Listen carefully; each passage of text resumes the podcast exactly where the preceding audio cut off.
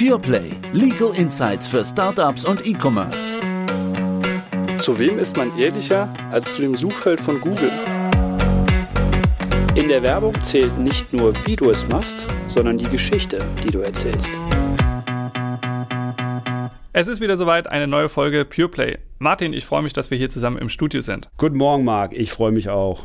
Martin, ganz zu Beginn unserer Podcast-Reihe haben wir mal über Davida und Franka gesprochen. Ich weiß nicht, ob du dich erinnern kannst. Die beiden stellen Funktionsbekleidung her und deren Thema war damals von einer GBR in eine GmbH zu kommen. Ich kann mich gut erinnern, ja. Das war so ein Thema, die hatten so richtig Bauchkrummeln gehabt, aber dann haben wir ja glücklicherweise dank deiner Hilfe eine Lösung gefunden. Absolut, sie sind auch happy und die gute Nachricht ist, das Unternehmen entwickelt sich prima, es geht stetig bergauf. Bislang ist es so gewesen, dass sie die Funktionsbekleidung ausschließlich in Deutschland haben herstellen lassen. Wie das häufig so ist, die Produktionskosten steigen hierzulande und sie überlegen zusätzlich, die Produkte auch in anderen Ländern herstellen zu lassen. Was liegt natürlich nahe, sie haben sich auch über China Gedanken gemacht. Ein Teil der Produktion soll also nach China verlagert werden. Das soll auch die Volumina erhöhen. Es soll einfach das Unternehmen weiter ankurbeln. Die Preise stimmen, die Qualität ist auch nicht schlecht. Sie haben über ihr Netzwerk letztendlich viel Gutes über China gehört. Haben sich dann aber Gedanken gemacht und haben gesagt, naja, wir haben ja hier in Deutschland, oder bist du der Experte, eine Marke angemeldet, die, da kannst du was sagen, glaube ich, auch über Deutschland hinaus Schutz genießt, D&F. Aber sie sind bislang nicht in China aktiv gewesen. Sie haben auch nichts verkauft in China. Deswegen stellt sich für Sie die Frage, wenn ich dort produzieren lasse, muss ich überhaupt etwas beachten? Muss ich mich darum kümmern, meine Marke irgendwie zu erweitern, weil Sie auch weiter nicht vorhaben, in China zu veräußern. Sie wollen da nur produzieren lassen. Eigentlich erstmal unkritisch, oder? Ja, das sagst du. Also zunächst mal, um das eine aufzugreifen, was du gesagt hast. Die Marke DNF haben wir tatsächlich geschützt. Die beiden hatten damals gesagt, naja gut, also wir sind ein deutsches Unternehmen, wir machen auch Made in Germany, wir verkaufen in das europäische Ausland. Ich habe sie dann noch auf den Trichter gebracht, dass man da ein bisschen aufpassen muss, dass man auch die Schweiz mit dazu nimmt. Also das kriegt man mit so einer EU-Marke nicht erwischt. Aber wir haben nicht über China gesprochen. Und jetzt ist gut, dass du damit kommst und sagst, bevor die beiden Damen jetzt diese Produktion in China aufbauen wollen, dass man da nochmal über das Thema Markenschutz spricht. Und lass uns genau dieses tun. Aber nochmal die Frage konkret an dich. Sie wollen ja gar nicht dort vertreiben, Sie wollen dort produzieren lassen. Es gibt im Prinzip Handlungsbedarf für eine Markenanmeldung und Markenschutz in China aus zwei Gründen. Und jetzt nehme ich mal den ersten Grund vorweg, und zwar das, was du angesprochen hast. Das gilt insbesondere für China. Es muss verhindert werden, dass Dritte die Marke DNF in China anmelden. Und bei Dritten da spreche ich nicht nur von irgendwelchen chinesischen Markenpiraten, über die man sich vielleicht irgendwelche Gedanken machen kann, aber da spreche ich auch von dem eigenen Lieferanten. Der eigene Lieferant meldet, und das sind ganz viele Fälle, die ich gerade bei jüngeren Unternehmen immer wieder habe, dass der chinesische Produzent die Marke in China anmeldet. Und das macht der ganz häufig auch nicht aus völlig bösem Glauben, weil er sich natürlich absichern will, dass wiederum kein anderer Player in China die Marke anmeldet und ihm dann die Produktion für Davida und Franka streitig macht. Das heißt also, Einmal muss ich ein bisschen gucken, wenn Dritte anmelden. Ich will natürlich Erpressungsversuche verhindern, völlig klar. Und dann habe ich noch ein Thema, und das hatten Davida und Franka noch nicht auf dem Streifen vielleicht. Als wir die europäische Marke angemeldet haben, war das nie ein Thema. Das europäische Markenamt beispielsweise prüft nicht, ob es problematische vorbestehende Rechte Dritter gibt. Das chinesische Amt macht das. Und Achtung, in China gibt es, also ich weiß es nicht, aber Tausende und Abertausende von Marken. Das ist der erste Punkt. So, und der zweite Punkt ist, weshalb die beiden in China schlussendlich Markenschutz benötigen. Sie wollen gegebenenfalls in China dann doch irgendwann mal vertreiben lassen. China ist ein riesengroßer Absatzmarkt, auch für Funktionsbekleidung, definitiv. Und da müssen sie natürlich schauen, dass sie eine Marke haben, mit der sie dann nachher die Produktion von Fälschungen in China, übrigens die auch nach Europa geschickt werden können, oder den Vertrieb von Fälschungen in China unterbinden können. Ein absolutes spannendes Thema, Martin. Das war mir gar nicht bewusst. Das heißt, nur weil Sie in China produzieren lassen wollen, den Vertrieb, das habe ich verstanden, aber jetzt geht es erstmal um das Thema Produktion müssen Sie dort oder sollten Sie dort eine Marke anmelden lassen, weil sonst der Produzent in China hergeht und eben diese Marke anmeldet und den plötzlich die Marke DNF, die natürlich für Davida und Franka steht, irgendwie streitig machen könnte.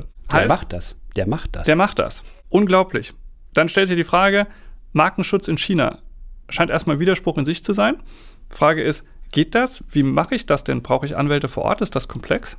Also im Grunde genommen gibt es zwei verschiedene Themenkomplexe, mit denen man sich da beschäftigen muss. Wir haben ja die Marke D&F als Wortmarke und als auch Logo, als Logo schon in der Europäischen Union, als Europäische Unionsmarke angemeldet. Und ich hatte dir damals in der Folge zum Markenschutz auch erzählt, dass es gar nicht so wirklich schwierig ist, so eine internationale Sammelanmeldung über die World Intellectual Property Organization da draufzusetzen. Das heißt also, wir können im Rahmen dieser internationalen Erstreckung auch China als Land benennen. Kostet übrigens, das muss man sich auf der Zunge zergehen lassen, 100 Schweizer Franken, um China zu benennen. Also das ist wirklich gar nichts. Und das ist auch relativ einfach. Man hört von chinesischen Kanzleien immer, nein, bloß keine internationalen Erstreckungen machen, weil wir ein ganz anderes Klassifizierungssystem haben als das, was in der übrigen Welt so gängig ist. Wir haben also viele Unterklassen, nicht nur diese 45 Nizza-Klassen, über die wir schon gesprochen haben. Und deswegen soll man in China unmittelbar anmelden. Ich habe ganz andere Erfahrungen gemacht. Wenn man, und die Chinesen sind halt schlicht und ergreifend auch an dieses internationale System gebunden, an dem sie teilnehmen, ich habe viel weniger Beanstandungen von Markenanmeldungen über dieses internationale Madrider System, als wenn in China unmittelbar Marken angemeldet werden für exotische Begriffe beispielsweise. Das heißt also einmal kann ich das selber machen. Das ist schon mal ganz gut. Okay, perfekt. Das heißt, man sollte aber gleich auch von Beginn an, wenn ich dich richtig verstehe, wenn man seine Marke anmeldet und sowieso die europaweite Anmeldung macht, auch überlegen, für relativ geringes Geld, du hast gesagt 100 Schweizer Franken, die Erstreckung auf China zu machen, weil der eine oder andere wird sich ja perspektivisch doch überlegen, ob es A, entweder ein Absatzmarkt sein kann oder B, zumindest als Vertriebsstätte dienen könnte. Und du sagst, das funktioniert schon ganz gut, ne?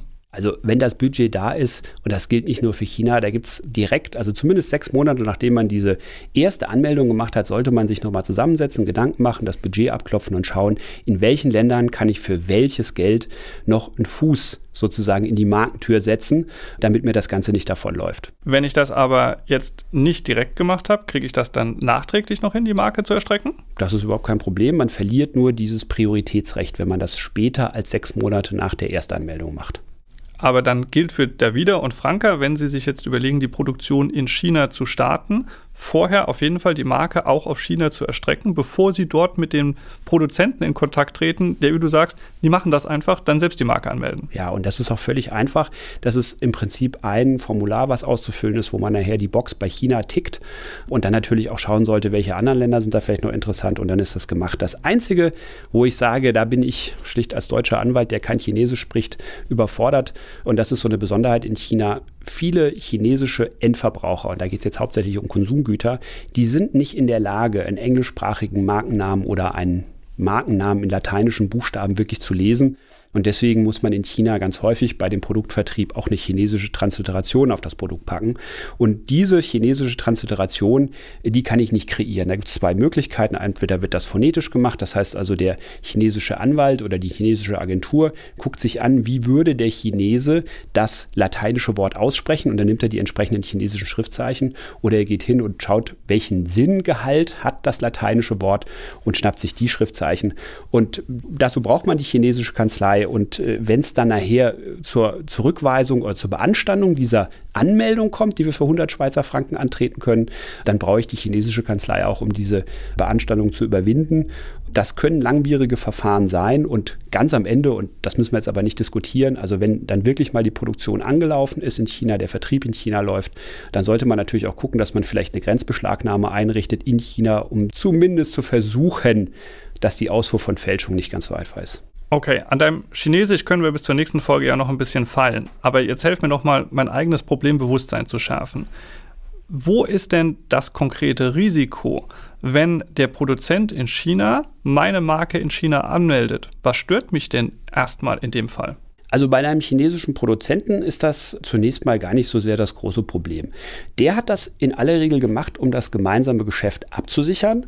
Und wenn die Geschäftsbeziehung gut ist, wenn da ordentliche Aufträge reinkommen, dann ist der in aller Regel auch gewillt, diese Markenanmeldung auf den deutschen Prinzipal oder Auftraggeber zu übertragen. Das passiert entweder zum Selbstkostenpreis oder unter Umständen sogar umsonst, weil die Anmeldung der Marke in China nicht so wirklich teuer ist. Anders ist es, wenn man sich zum Beispiel ein zerrüttetes Verhältnis hat, dann stellen die Leute häufig auf stur. Und dann ist es ziemlich schwierig, also da muss man schon nachweisen, dass vor Anmeldung der Marke der chinesische Produzent oder Lieferant bereits von der Marke wusste oder davon wusste, dass dieses Zeichen in China auf Produkte aufgebracht wird. Das musst du aber erstmal nachweisen. Da brauchst du beglaubigte, überbeglaubigte und legalisierte Dokumente, die alle ins Chinesische übersetzt sind. Also das ist äh, dann schon eine Heidenarbeit. Also es ist das gleiche wie immer, solange sich alle lieb haben und die Geschäftsbeziehung funktioniert, haben wir eigentlich kein Problem. Aber dann, wenn es Knatsch gibt und der Produzent die Marke angemeldet hat, dann haben Davida und Franka am Ende ein echtes Thema damit. Deswegen sagen wir Ihnen, bevor ihr da drüben in China produzieren lasst, meldet diese Marke an.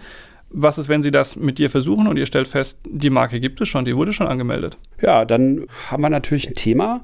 Wie gesagt, wir können das versuchen, wenn wir nachweisen können, dass diese Markenanmeldung bösgläubig erfolgt ist, dass wir versuchen, die löschen zu lassen. Es gibt noch eine weitere Möglichkeit, da braucht man allerdings ein bisschen Geduld. Also wir haben ja mal darüber gesprochen, dass man Marken, wenn man sie angemeldet hat, irgendwann auch benutzen muss. In China ist das schon nach drei Jahren der Fall. Und wenn dann so eine Marke von irgendjemandem sozusagen auf Vorrat angemeldet wurde und der die nicht benutzt oder die Benutzung nicht aufnimmt, dann kann man einen Löschungsantrag stellen und wenn er die Benutzung nicht nachweisen kann, was dann in aller Regel auch nicht gelingt, dann wird so eine Marke auch geschützt. Vielleicht noch so einen ganz kleinen Exkurs. Also es gibt diesen sagenumwobenen Well-Known-Status. Ja? Hm. Das heißt also, wenn ich wirklich eine bekannte Marke habe, dann kann ich auf dieser Basis auch gegen solche bösgläubigen Anmeldungen in China vorgehen. Aber da reden wir über Marken wie Gucci, da reden wir über Marken wie BASF, BMW. Nicht unbedingt DNF die aber vielleicht irgendwann noch dahin kommen. Think big. Absolut. Also wenn das dann mal soweit ist, aber vielleicht ist es gar nicht der richtige Weg, erstmal bekannt zu werden, um dann so eine chinesische Markenpiraterie zu bekämpfen, sondern vielleicht doch eher vorher anzumelden. Vor allem, wenn du sagst, es geht so kostengünstig und es ist eigentlich relativ einfach, das auf China zu erstrecken, macht Sinn. Aber dann lass uns das doch mal fortspinnen und sagen, Davida und Franka ist es gelungen, die Marke D&F auch in China zu schützen. Jetzt mal Hand aufs Herz. Kann ich das in China überhaupt irgendwie durchsetzen? Gibt es da diesen Markenschutz in China? Also ich war da am Anfang auch ziemlich skeptisch. Also als ich da als Anwalt angefangen habe vor vielen Jahren, habe ich gedacht, naja gut, okay, also das ist günstig und dann ist es das auch gewesen. Aber ich muss ganz ehrlich sagen, also ich bin da eines Besseren belehrt worden. Das funktioniert nämlich erstaunlich gut. Also das chinesische System ist zum einen für uns relativ gut verständlich, weil das chinesische Zivilrecht zum Beispiel auch dem Deutschen nachgebildet wurde. Das wissen die Leute häufig gar nicht. Auch das wurde kopiert. Ja, also, aber ich glaube, da gab es keinen Urheberrechtsschutz drauf, weil das schon erstaunlich alt ist. Aber nein, das funktioniert wirklich ganz gut. Und das funktioniert natürlich auch deshalb, weil China sich seiner Rolle als Produzent der Welt natürlich bewusst ist. Und es gibt so gewisse Grundstandards, die man einhalten muss. Und deswegen kann man gegen Markenverletzungen in China auch ganz gut vorgehen. Okay, perfekt. Das heißt, wir würden der Wieder und Franka jetzt folgendes empfehlen, Martin. Wir würden sagen, erstreckt die Marke auch auf China und zwar bevor ihr die Produktion da drüben beginnt. Damit würden wir loslegen, damit man sich für die Zukunft abgesichert hat, damit nicht der Produzent selbst auf die Idee kommt, diese Marke anzumelden. Auch wenn er es zunächst gut meint, kann das am Ende einem auf die Füße fallen. Das wäre im Prinzip das richtige Vorgehen. Absolut. Wunderbar. Dann herzlichen Dank. Lass uns mit der Wieder und Franka sprechen und ich freue mich, wenn wir das nächste Mal sprechen. Dann freue ich mich auch drauf, dieses ganze Markenprojekt DNF dann auch nach China zu tragen. Wird sicherlich gut. Herzlichen Dank dir. Ciao.